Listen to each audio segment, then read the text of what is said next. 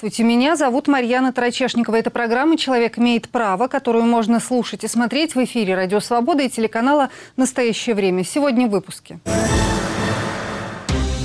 Пытал или превысил полномочия. Полицейского обвиняют в применении электрошокера к задержанному.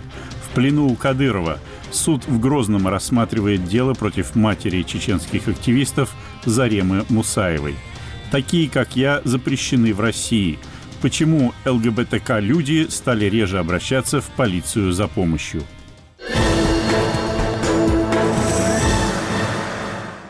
Подробнее об этом поговорим в течение ближайшего часа. Но прежде Наталья Джанпаладова напомнит, что еще в России на этой неделе обсуждают правозащитники, юристы и гражданские активисты.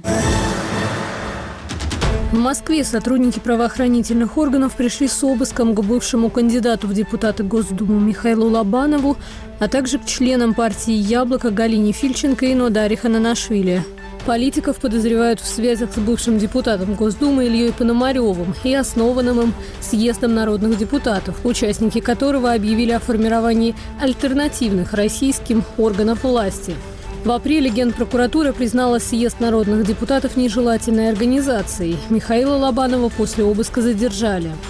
К семи годам колонии суд в Москве приговорил активиста Михаила Кригера по делу об оправдании терроризма и возбуждении ненависти с угрозой применения насилия. По версии следствия, Кригер посягал на жизнь сотрудников ФСБ и призывал казнить Владимира Путина. Поводом для возбуждения дела стали посты и комментарии активистов в Фейсбуке. Михаила Кригера, московского оппозиционного активиста более 15 лет, участвующего в антипутинских протестах, задержали в ноябре 2022 года. Вину он не признает. В последнем слове Кригер отметил, что его судят не за посты в Фейсбуке, а за антивоенную и откровенно проукраинскую позицию, которую он не скрывает. Суд в Москве заочно арестовал продюсера Александра Роднянского и режиссера Ивана Воропаева по статье о так называемых фейках про российскую армию. Как обнаружила медиазона, решение суд вынес еще в конце апреля. Роднянский в своих социальных сетях прокомментировал новость так, далее цитирую. «Меня и одного из лучших российских драматургов и режиссеров арестовали за то, что мы говорили правду о войне. Называли все своими словами, а не лживыми бюрократическими конструкциями». Конец цитаты.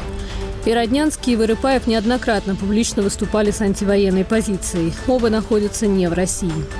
Авиакомпания «Победа» уволила пилота, который, приземлившись в турецкой Анталии, в первые дни войны обратился к пассажирам с призывом ее остановить. Война с Украиной – это преступление. Я думаю, что любой здравомыслящий гражданин меня поддержит и сделает все, что можно, чтобы остановить. Желательно прямо сейчас. Нам нужна эта война. Об увольнении пилота по имени Владимир Н. говорится в расследовании издания проекта о состоянии российской авиации. Журналисты ссылаются на финансовую документацию, предоставленную источникам, знакомым с работой компании.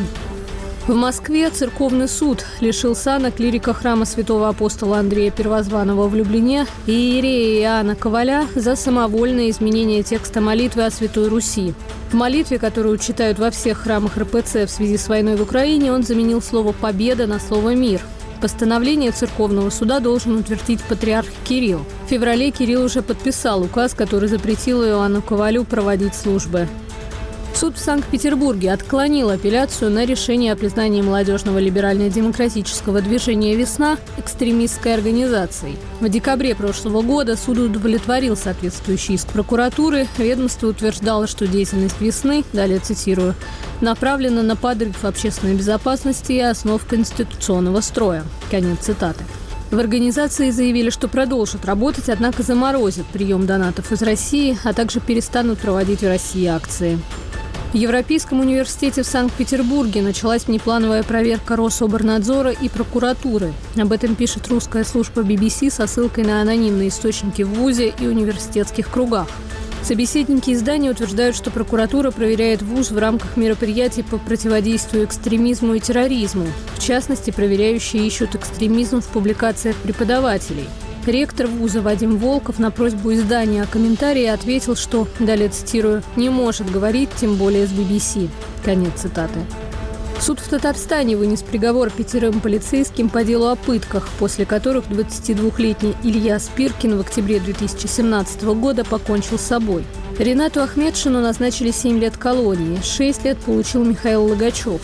С учетом времени, которое полицейские провели в заключении, они освободятся через несколько месяцев. Гаделю Рахимову назначили 4 года колонии. Игорю Филинову и Наилю Миндубаеву по 2 года. Всех троих освободили в зале суда, поскольку они полностью отбыли назначенный срок. В 2017 году задержанного Ильназа Пиркина пытали, чтобы получить признание в совершении 47 краж. После 19 часов в отделе полиции его отпустили. Он записал 20-минутное видео, где рассказал о пытках и покончил с собой.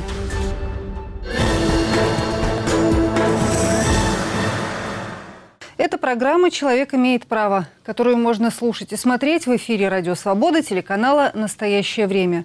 Суд в Нижнем Новгороде обязал привлечь полицейского к ответственности за превышение должностных полномочий с применением пыток. Ему грозит до 12 лет лишения свободы.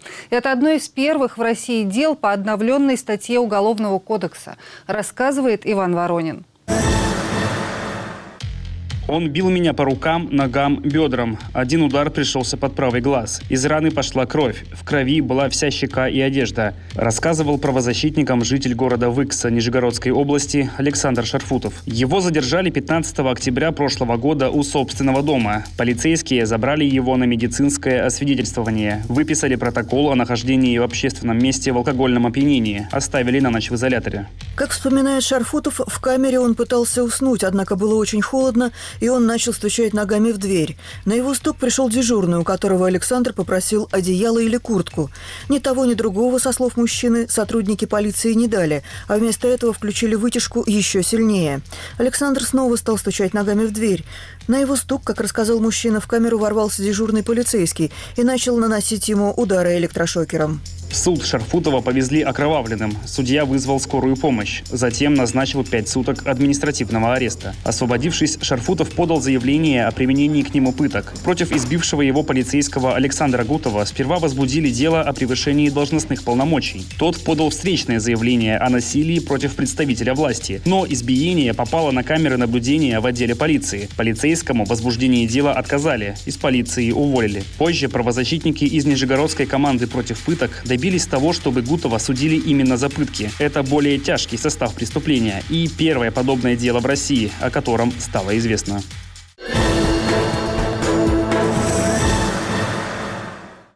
Программа «Человек имеет право». Меня зовут Марьяна Тарачешникова. На видеосвязи с нами руководитель Нижегородского филиала команды «Против пыток» Кристина Диагидзе.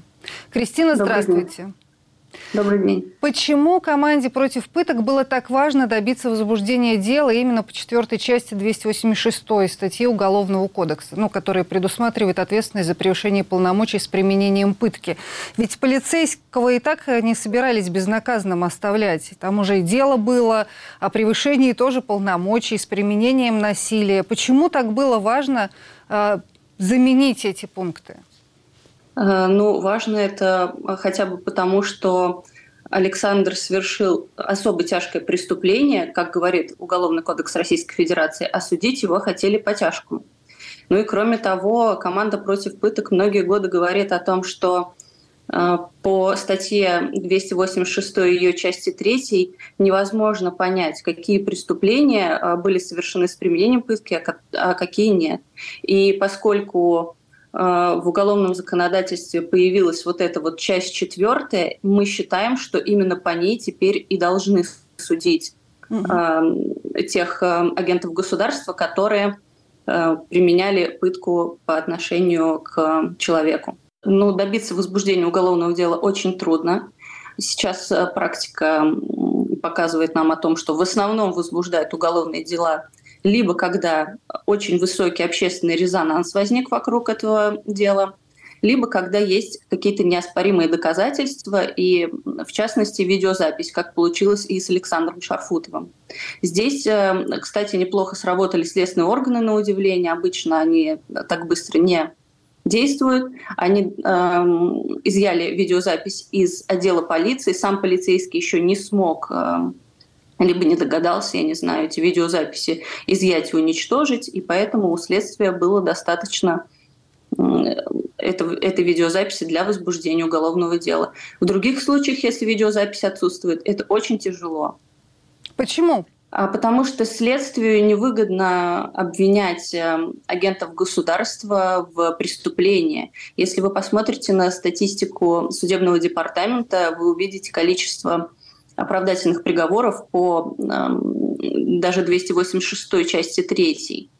Это около 100 человек. Если, в принципе, у нас процент оправдательных приговоров э, менее процента, то есть понятно, для кого создан этот один процент он создан как раз для государства. И, в принципе, когда существуют э, в стране проблемы, о них говорить не принято. Их нужно замалчивать, что многие годы делалось, в том числе отражая в Уголовном кодексе, точнее, не отражая в Уголовном кодексе само понятие пытки, и, точнее, отражая, но в других статьях, которые не применимы э, к должностным лицам. Государству само себя невыгодно обвинять.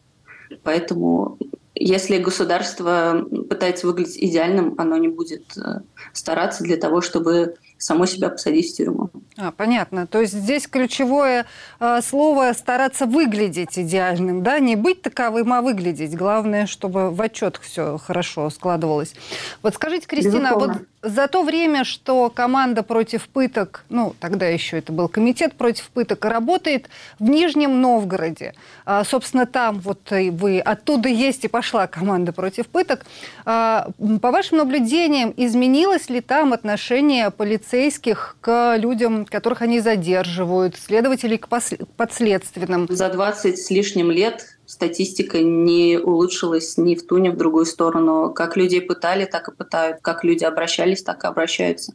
Единственное, что вырос э, немножечко уровень страха перед местью от государства. То есть некоторые люди опасаются того, что на них будут давить э, и беспокоятся о своих близких, поэтому э, на любом из этапов нашей работы могут сказать «извините, мы просто боимся дальше работать. А такие случаи действительно бывали, чтобы вот на людей давили, им угрожали как-то? Можете привести конкретные примеры? Э, ну, есть положительный пример, когда запугивание не сработало. Стоит отдать должное этому человеку, который буквально недавно сообщил нам о том, что, находясь в исправительном учреждении, к нему пришел следователь и стал требовать расторгнуть с нами доверенность и отказаться от своего заявления – потому что мы, э, как он выразился, иностранные агенты, и вообще его могут самого посадить в тюрьму за то, что он с нами работает. И, к счастью, у нас с этим заявителем поддерживается регулярно связь, и он очень быстро передал этот сигнал, и мы сработали и объяснили ему, что это все провокация, и ни в коем случае не, не нужно сдаваться, и нужно доводить дело до конца, иначе Иначе это все будет продолжаться и никогда не закончится. Скажите, а по вашим наблюдениям, а, вот э, судьи насколько внимательно рассматривают такого а, рода дела, если они доходят до суда? В большинстве случаев государство ценит собственную работу, поэтому если следователь насобирал материал, значит, э, вероятность приговора обвинительного будет, ну, как мы знаем, 99% но не в случае с полицейскими. У нас был кейс э, в Оренбурге, где был оправдательный приговор при всех имеющихся доказательствах. Но, тем не менее, суд решил вот так. Э, заинтересован ли в суд э, в том, чтобы разобраться в уголовном деле? Я считаю, что нет. Работают в основном формально и, в принципе, время свое особо не тратят на это. Но дело Шарфутова как раз стало исключением, и судья был один из первых э, людей, который увидел окровавленного Александра и обратился в скорую помощь и вызвал сотрудников следствия, по-моему. С этого началась проверка, которая переросла в одно уголовное дело, и сейчас, судя по всему, оно будет переквалифицировано на э, другую статью. Скажите, пожалуйста, вот э, сейчас э, сколько дел находится в работе э, Нижегородского, Нижегородской команды против пыток, и многие ли из них продвигаются настолько же успешно, как э, вот эта история? В производстве нашего отдела сейчас, насколько я помню, 43 материала. Часть из них э, долгоиграющие истории, потому что приходится добиваться справедливости годами. Э, но есть и некоторые дела активные. В основном, конечно же, выстреливают дела, как я уже говорила, с имеющимся видеозаписи. Если вы помните кейс Игоря Крайнова, которому подбросили что-то в задний карман и избили, а потом это оказалось, э, оказались наркотические средства, то там сыграла важную роль видеозапись в том числе. Вот. Э, но если э, дела какие-то сомнительные, то есть непонятно на 100% было ли что там или нет, следствие не разбирается в этом, а просто сразу отказывает. Но если нет вот видеозаписи, если человек не пришел прямо из полиции к ним окровавленный, значит нет, нет дела. Ну, вот вы наблюдаете за всем этим, работая в команде против пыток. У вас руки не опускаются вообще? Но стоит ли бороться с этим государством, которое никак не хочет сдавать своих агентов и никак не хочет наказывать тех, кто а, применял пытки к людям? Конечно же, бывают минуты отчаяния, у кого их не бывает. Но э, в любом случае наша миссия прекратить существование пыток э, в России. Есть цель, и мы к ней идем любыми способами э, законными. Но, тем не менее, конечно же, я считаю, что в настоящее время России как никогда требуются правозащитники. И если все опустят руки, то нам совсем в ней не жить. Нас поддерживают люди, э, те, кто нам э, донатит в благотворительный фонд. Э, мы им очень благодарны, потому что это помогает нам при всех текущих обстоятельствах продолжать работу. Но, конечно же, бывают и злопыхатели, куда без них электорат президента. И, конечно, ну, переубедить их достаточно трудно. Есть, есть негативные высказывания, но мы понимали, на что мы идем и с чем мы можем столкнуться, в том числе с хейтом. А со стороны представителей власти, ну, хоть какой-нибудь там, может быть, а, со стороны депутатов местных, муниципальных, а, или там руководства области, или, может быть, откуда-то из Москвы, чувствуете ли вы какую-то поддержку в вашей работе? Наблюдаете ли стремление положить конец пыткам тоже? Или все эти разговоры так же быстро закончились, как и появились? В конце концов, депутаты же исправили уголовный кодекс, там же все-таки появилась вот эта четвертая часть, значит, все все-таки думали о том, что надо что-то делать с пытками, а теперь это все на нет сошло, или где-то есть поддержка откуда-то? Ну, как мне кажется, часть четвертая, пятая была введена для галочки под тем соусом, что будет денонсация конвенции, чтобы эм, россияне хоть как-то были удовлетворены, так скажем, они включили эти части в Уголовный кодекс. А кто нас поддерживает? Никто кроме в Нижегородской области уполномоченной по правам человека.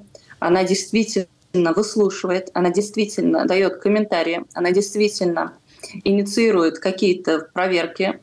И по некоторым делам нам удавалось именно с помощью ее протекции добиться возбуждения уголовных дел. Но, к сожалению, система работает таким образом, то, что уполномоченный по правам человека может э, несколько раз обратиться к следствию. Они, безусловно, сделают вид, что они ее поручение отработали и продолжают дальше бездействовать. Все по той же причине, о которой вы уже говорили, потому что никто не хочет сдавать своих агентов, да, и те же полицейские могут пригодиться потом следователям Следственного комитета э, и так дальше по кругу. Да, именно так. Спасибо большое. Кристина Диагидзе, руководитель Нижегородского отделения команды против пыток, была на связи с программой «Человек имеет право». Спасибо, Кристина. Программа «Человек имеет право» в эфире «Радио Свобода» и телеканала «Настоящее время». Суд в Грозном рассматривает дело против матери чеченских активистов Заремы Мусаевой. Ее обвиняют в мошенничестве и нападении на полицейского.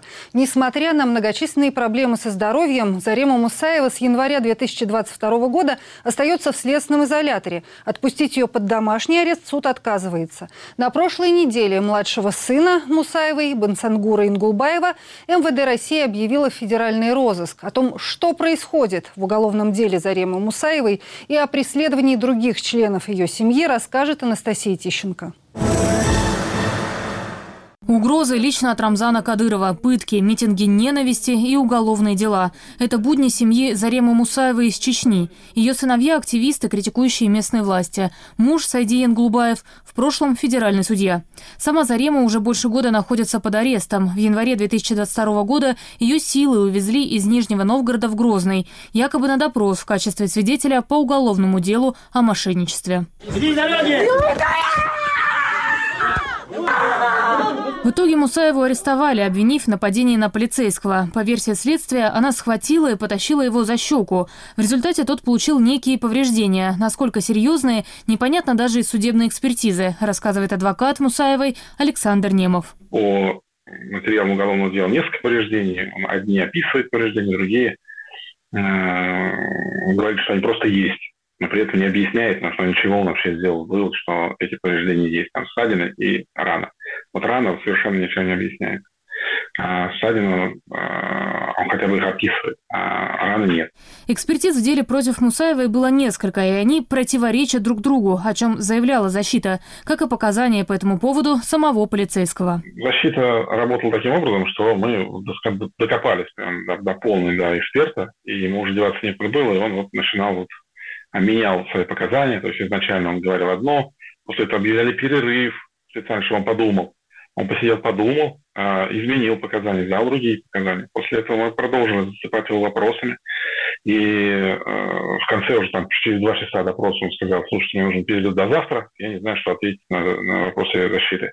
Ему объявили перерыв до завтра, он назад пришел, уже принес в письменном виде ответы на вопросы, чтобы, видимо, вот, вот не было возможности, так сказать, его расшатать по вопросам. Кроме обвинения в нападении на сотрудника полиции, Мусаеву из свидетелей сделали обвиняемой по делу о мошенничестве. Согласно версии следствия, в 2017 году она встретилась на центральном рынке Грозного с некой Мадиной Азимовой и рассказала ей, что знает, как заработать деньги – Посоветовала находить людей, на которых можно оформить кредиты, затем продавать полученные таким образом товары. Азимова действительно воспользовалась этой схемой, за что получила условный срок.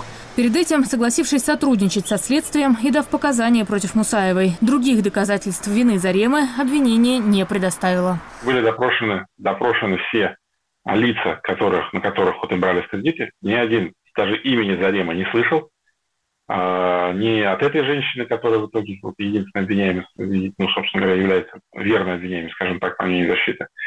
Э, и э, ни фамилии, ни переговоров, ни ссылок каких-либо на Зарему, никто ничего об этом не слышал. Ни одного другого какого-либо свидетеля, который показал бы о том, что видел Зарему, общающуюся с этой женщиной, там, или э, как встречающуюся, при, приехавший, там, я не знаю, за деньгами, или услышавший переговоры, переписку, еще что вообще ничего этого. На каждом заседании по избранию меры пресечения суд продлевает Мусаевой срок и отказывается отпустить под домашний арест, хотя у Заремы диабет второго типа, а в последнее время сильно ухудшилось зрение. Я никуда не собираюсь, у меня нет сил, я, мне очень тяжело, если можно, дайте домашний арест, пожалуйста. Правозащитный проект «Поддержка политзеков. Мемориал» признал Зарему Мусаеву политзаключенной. Один из ее сыновей, Абубакар Янглубаев, в январе 2023 года обратился к Рамзану Кадырову с призывом освободить мать на условиях обмена. Она не должна нести ответственность за действия ее сыновей. И ты, если мужчина, Кадыров, если ты считаешь себя олицетворением максимальной маскулинности в этой стране – ты обязан ее отпустить. Обращение осталось без ответа. Ранее глава Чечни назвал Янгулбаевых пособниками террористов и призвал их уничтожить. Я вам официально заявляю, Дон, они хуже, чем террористы, Дон. Где бы они находились, Дон, как бы они скрывались, мы их найдем и уничтожим. В начале февраля 2022 года на главной площади Грозного против Янгулбаевых прошел митинг проклятий. Собравшиеся бросали на землю фотографии семьи, били по ним палками, жгли в разведенном костре и выкрикивали проклятия. Преследование семьи братья Янгулбаевы связывают со своей активистской деятельностью и критикой режима Кадырова. Старший брат Абубакар – бывший юрист Комитета против пыток. Средний Ибрагим – один из руководителей оппозиционного телеграм-канала «Адат». Младший Байсангур также сотрудничает с «Адатом». Ибрагим и Байсангур внесены в список террористов и экстремистов и находятся в уголовном розыске.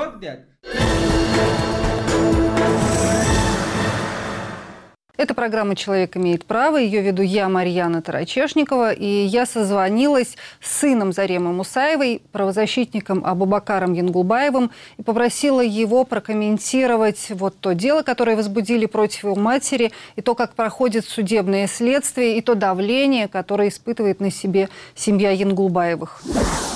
Абубакар, можете вы в целом рассказать сейчас, каково положение вашей мамы?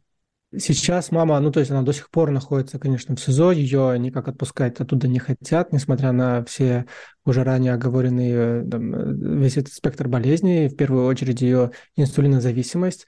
А проблема в первую очередь заключается в ее здоровье, потому что нахождение в этих ограниченных условиях, а именно в СИЗО, оно не позволяет никак улучшать ее здоровье. То есть те заболевания, которые у нее уже есть, они прогрессируют и, наоборот, э, усиливают э, именно, ну, так скажем, э, негативные качества этих болезней. Например, у нее ухудшается зрение.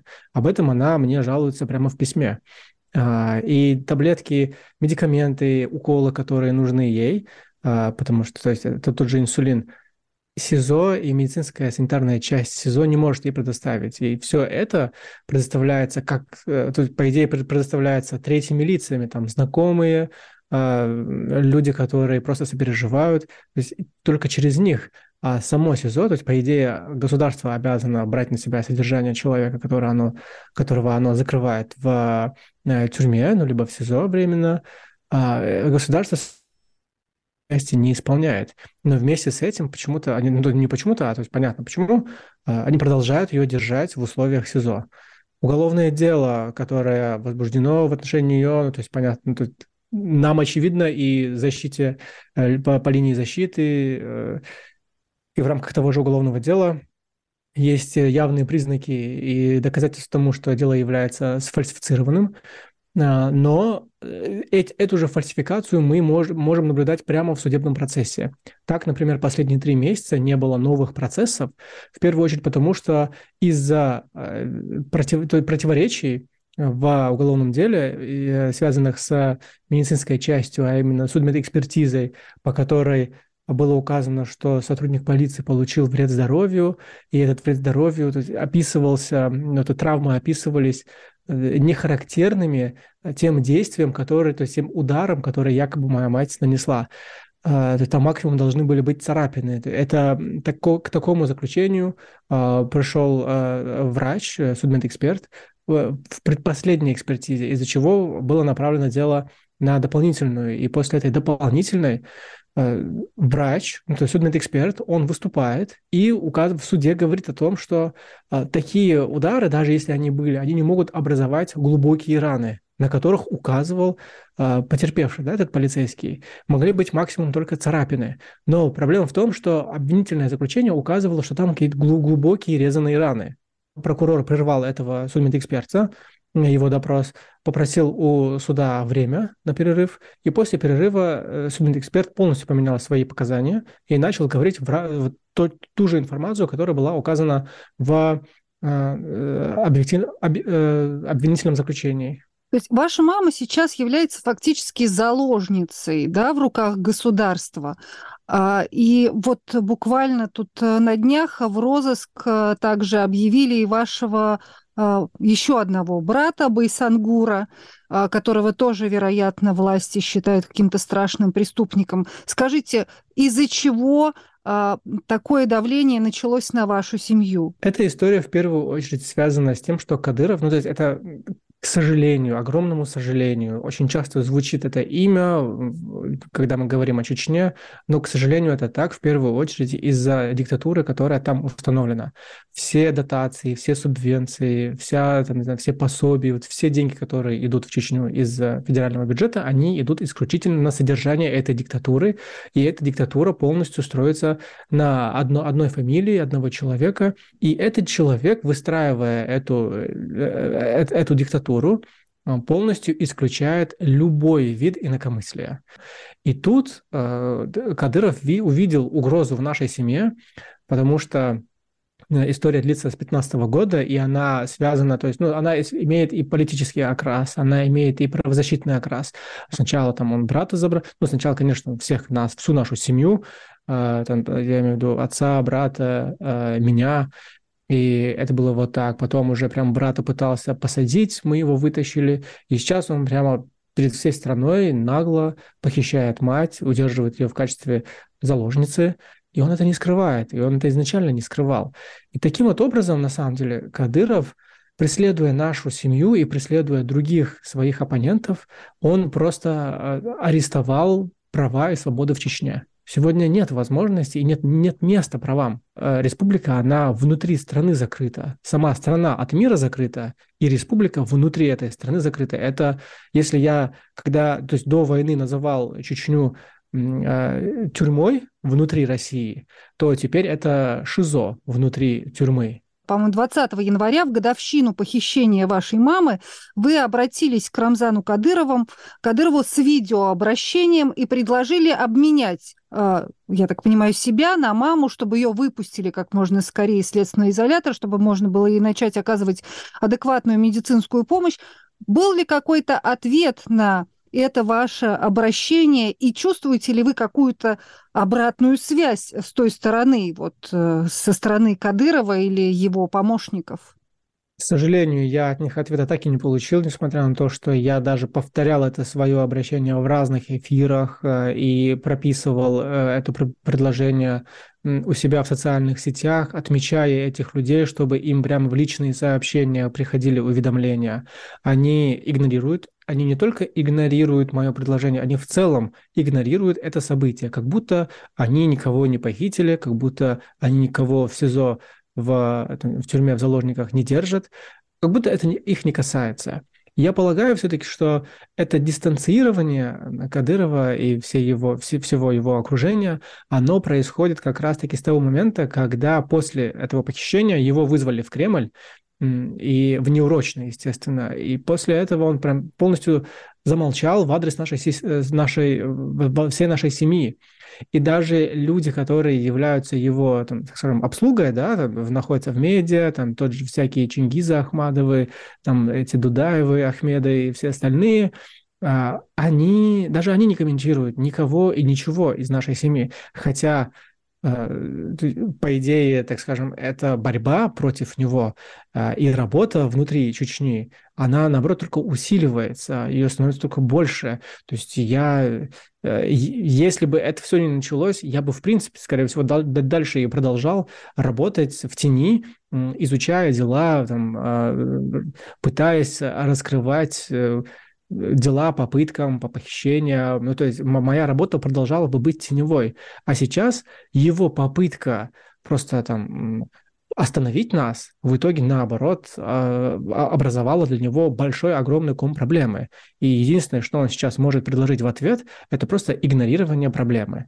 А с вашей точки зрения, сейчас есть какой-то человек внутри России или вне России, от которого может зависеть решение Э, связанные с дальнейшей судьбой вашей матери. Может условный э, Владимир Путин или кто-то из Кремля э, каким-то образом надавить на Рамзана Кадырова, призвать его прекратить вот эту вот войну с вашей семьей и отпустить Зарему?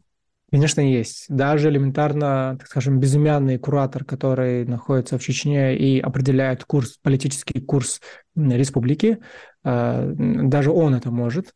Но тут, я полагаю, проблема в том, что они не могут создать этот прецедент, когда борьба за своего человека, там, за правозащиту, с политическим оттенком в том числе, может быть, да, чтобы она была успешной. Они не могут этого допустить.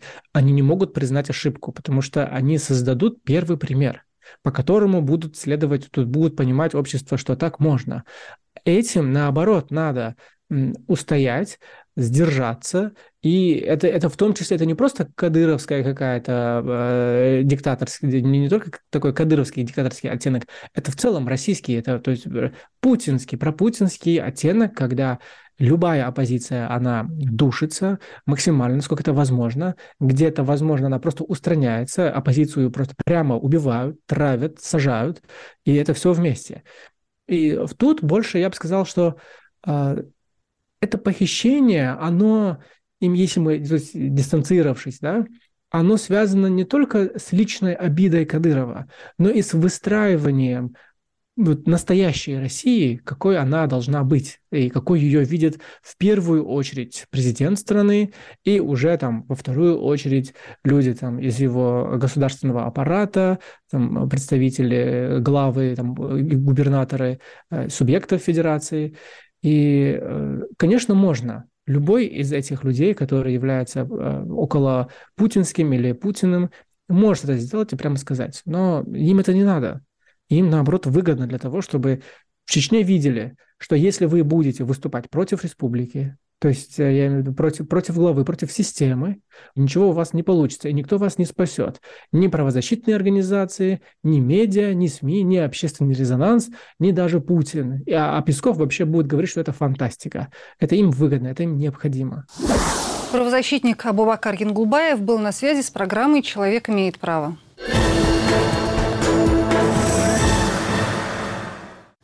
Программа «Человек имеет право» в эфире «Радио Свобода» и телеканала «Настоящее время». На этой неделе в мире отмечали Международный день борьбы с гомофобией, трансфобией и бифобией. Он появился вскоре после того, как 17 мая 1990 года Генеральная ассамблея Всемирной организации здоровья исключила гомосексуальность из международной классификации психических болезней. Прошло более 30 лет, но в 67 странах мира до сих пор существуют наказания за гомосексуальность, включая смертную казнь.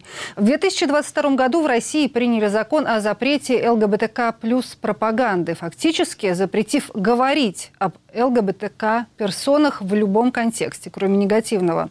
А эти люди стали реже обращаться в полицию в случае дискриминации и насилия, так как опасаются, что столкнутся с повторной дискриминацией, рассказывает Иван Воронин.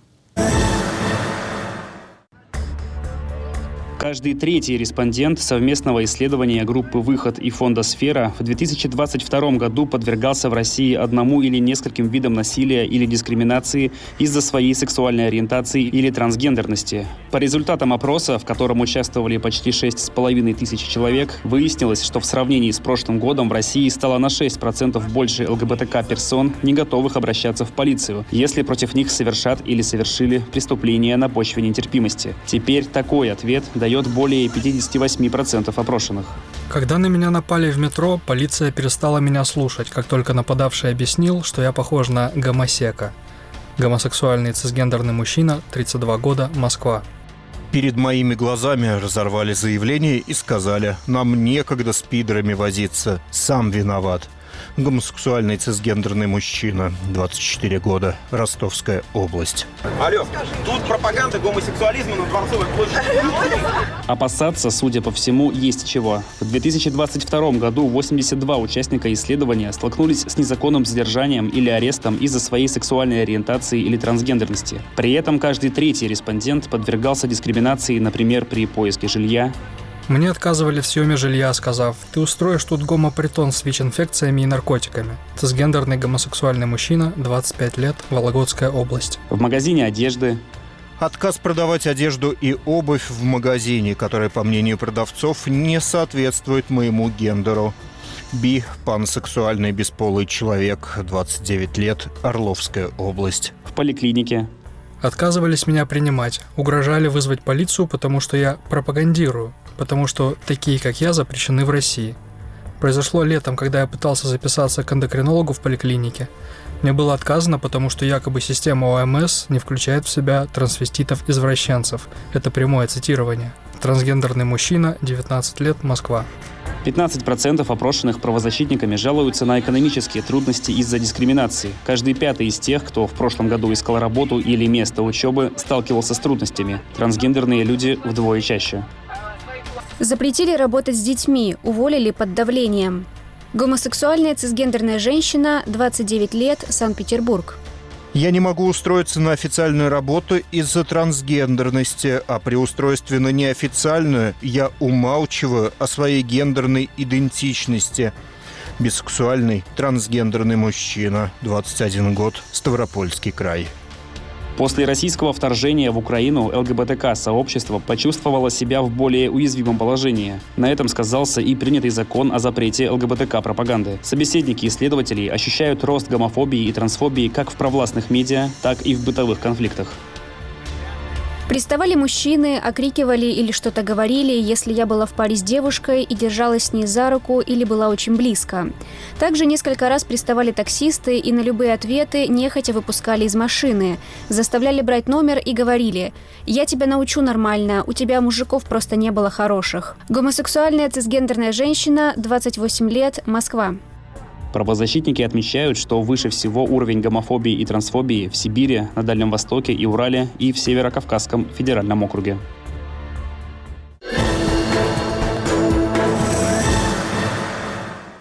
Это программа «Человек имеет право». Меня зовут Марьяна Трачешникова, а на видеосвязи со мной координатор программы равного консультирования для трансгендерных людей ЛГБТК+, группы «Выход» Нев Целариус.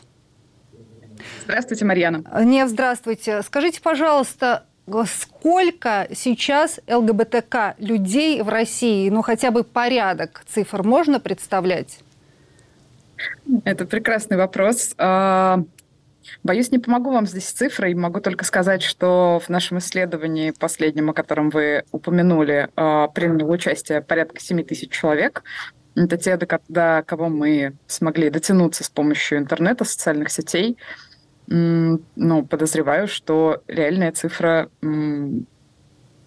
конечно, гораздо больше. Если мыслить стереотипами, то есть такой стереотип, что 10% населения — это ЛГБТК плюс люди.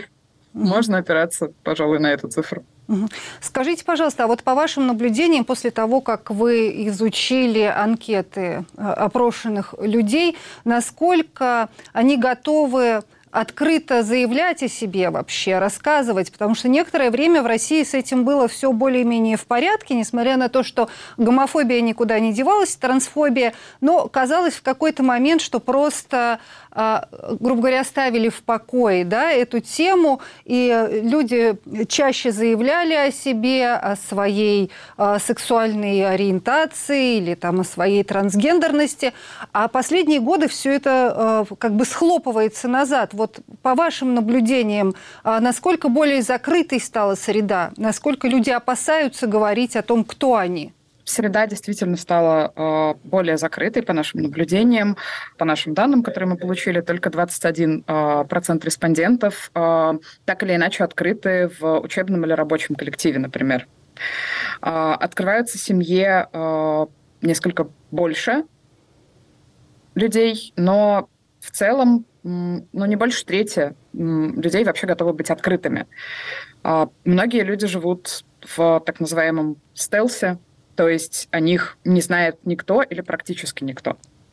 Угу. В первую очередь это связано со страхом э, дискриминации, со страхом оскорблений, со страхом за свою семью, за своих детей, потому что у таких людей тоже есть дети. Угу. А скажите, а вот согласно исследованиям, может быть, по вашему мнению, из вот всей этой большой группы ЛГБТК плюс людей, а кто появляет, э, подвергается наиболее частой и наиболее заметной дискриминации? Это люди гомосексуальные, бисексуальные или все-таки там трансгендеры, которые особенно в период перехода? Наибольшей дискриминации однозначно подвергаются именно трансгендерные персоны.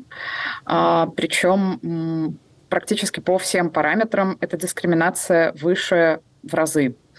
Давайте приведу простой пример. А, с ограничением или отказом к доступу к медицинской помощи а, сталкивается 18% респондентов ЛГБ и больше 30% респондентов транс-людей. А почему отказывают? Из-за гендерной идентичности или сексуальной ориентации. Вы трансгендер, мы вас лечить не будем. А, а что, он не человек? Ну, то есть это прямо открытым текстом так и заявляют, и а, ну, куда, не знаю, смотрит та же прокуратура или а, какой-нибудь комитет по здравоохранению региональный, куда можно нажаловаться? Нажаловаться можно, но, к сожалению, в данный момент ситуация в стране не располагает к тому, чтобы ЛГБТК плюс люди жаловались. Мы спрашиваем, один из наших вопросов был, э, обратитесь ли вы в правоохранительные органы в случае, если э, подвергнетесь дискриминации или насилию на почве сексуальной ориентации или гендерной идентичности. И 58% респондентов не стали бы обращаться за помощью в полицию, в правоохранительные органы или в какие-то профильные профильной организации, потому что боятся столкнуться с дискриминацией. Более того, 47% из тех, кто в 2022 году все-таки обращались э, в правоохранительные органы, столкнулись с давлением или дискриминацией вплоть до отказа принимать заявление. Угу. скажите, а эта ситуация принципиально отличается от того, что было вот в прежние годы? Не могу сказать, что именно принципиально.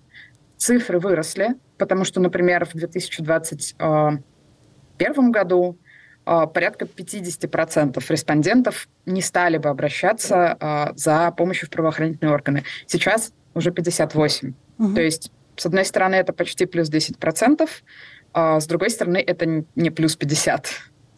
Это э, влияние изменившегося в России законодательства, связанного с полным запретом ЛГБТК пропаганды, или это влияние последствий специальной военной операции? Она вообще каким-то образом отражается а, на жизни а, вот, ЛГБТК плюс людей? Давайте немножко разделим вопрос на две части. Значит, по поводу того, является ли это э, изменением как вот последнего года. Э, с одной стороны, безусловно, да. Больше всего влияет э, вот эта человек, человеконенавистническая риторика самого государства. То, что транслируют э, из телевизора, и то, что говорят официальные спикеры, представители власти. Э, люди на местах, слыша эту риторику, стараются подстраиваться и соответствовать. Я говорю не о ЛГБТК плюс людях, а, например, о тех клиниках, которые говорят, извините, но мы боимся теперь предоставлять медицинские услуги, например, трансгендерным людям. Да, или я больше не веду гормональную терапию для трансгендерных людей. Я больше не занимаюсь такими операциями. Почему? Ну, знаете, как-то неспокойно. Ну, вот это хороший такой, да, вариант отказа, с которым э, люди могут столкнуться. Плохой вариант – это медицинские услуги для нормальных людей, а не для таких, как вы. То есть если э, люди в э, медицинском учреждении гомофобные или трансфобные, они могут э, отказать напрямую э, в предоставлении медицинских услуг. С таким отказом столкнулось 6% наших респондентов. Ну, смотрите, с другой стороны, в России ведь приняли закон о запрете пропаганды, вот этой ЛГБТ-пропаганды полном. Но никуда не делся а, закон о здравоохранении, а, ну, закон, касающийся здоровья российских граждан, который в том числе а, и, и, и всякие министерские вот эти постановления, которые в том числе позволяют людям за счет государства в случае, если существует рекомендация врачей, там, э, психиатров, я, насколько мне известно, консилиум целый собирается э, совершать вот этот трансгендерный переход и, и документы э, можно было менять до недавнего времени, и какую-то помощь, и медицинскую, естественно, оказывали. Вот это все еще работает или на этом тоже поставлен крест? Документы трансгендерные люди могут менять, слава богу, до сих пор. Сейчас ситуация довольно быстро меняется, но никакого запрета на смену документов пока нет. А, и получить медицинскую помощь трансгендерные люди тоже, безусловно, могут, и могут даже сделать это по ОМС. Есть только один нюанс. Например, комиссия, вот та самая консилиум, который вы упомянули, да, комиссия, которая состоит из э, клинического психолога, психолога, психиатра и сексолога, э, ее можно пройти по ОМС. Но в нашей практике так, срок прохождения такой комиссии по ОМС доходил до двух лет. То есть человек не получает медицинскую помощь, не получает гормональную терапию, не может социализироваться в своем гендере и вынужден жить притворяясь кем-то другим, а два года, пока длится комиссия. Вот это, да, тоже в плохом варианте. Но пока это все-таки вот так вот с натягом, со скрипом работает, и законы в этой части никак не менялись для людей. Да, вы правы, пока это работает, и законы не менялись. Угу. А, насколько я понимаю, вот это ваше исследование охватывало весь 2022 э, год, но вы никак еще не успели отследить реакции на этот самый закон о запрете ЛГБТ-пропаганды, а, или вам уже что-то известно, что менялось, вот поменялось после того, как этот запрет вступил в силу?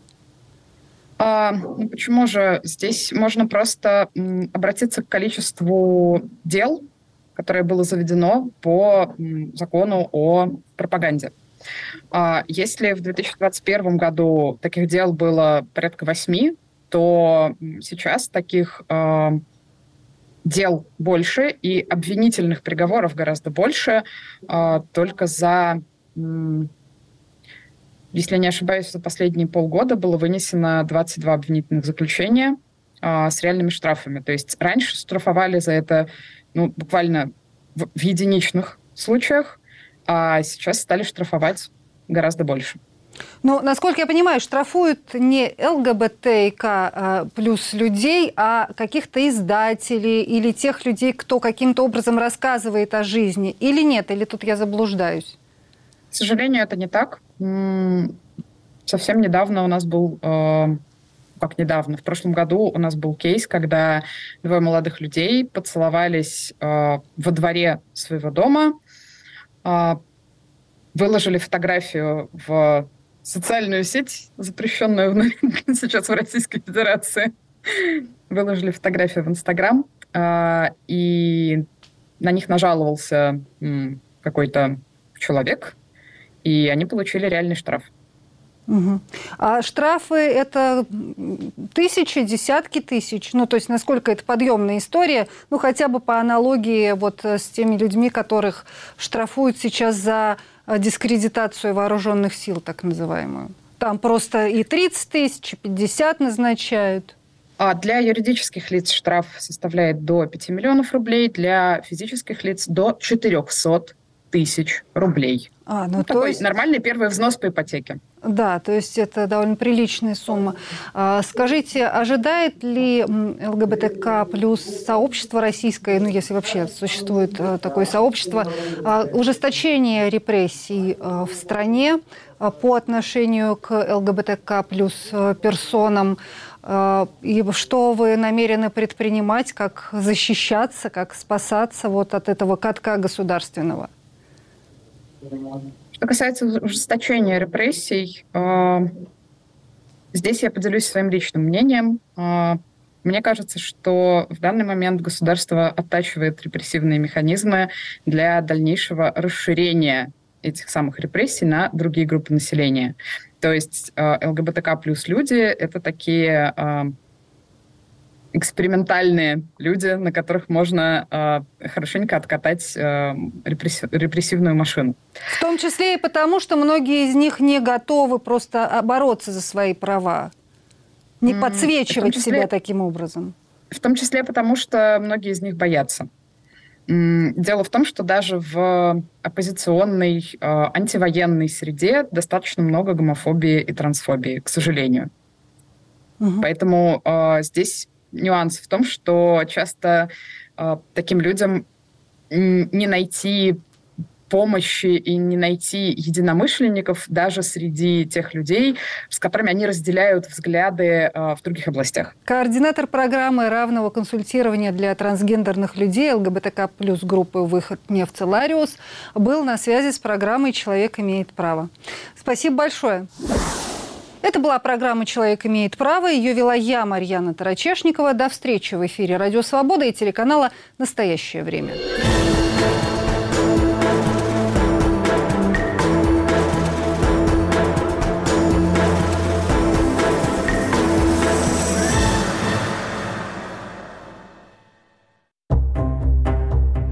Как вы относитесь к средствам массовой информации, признанным иностранными агентами?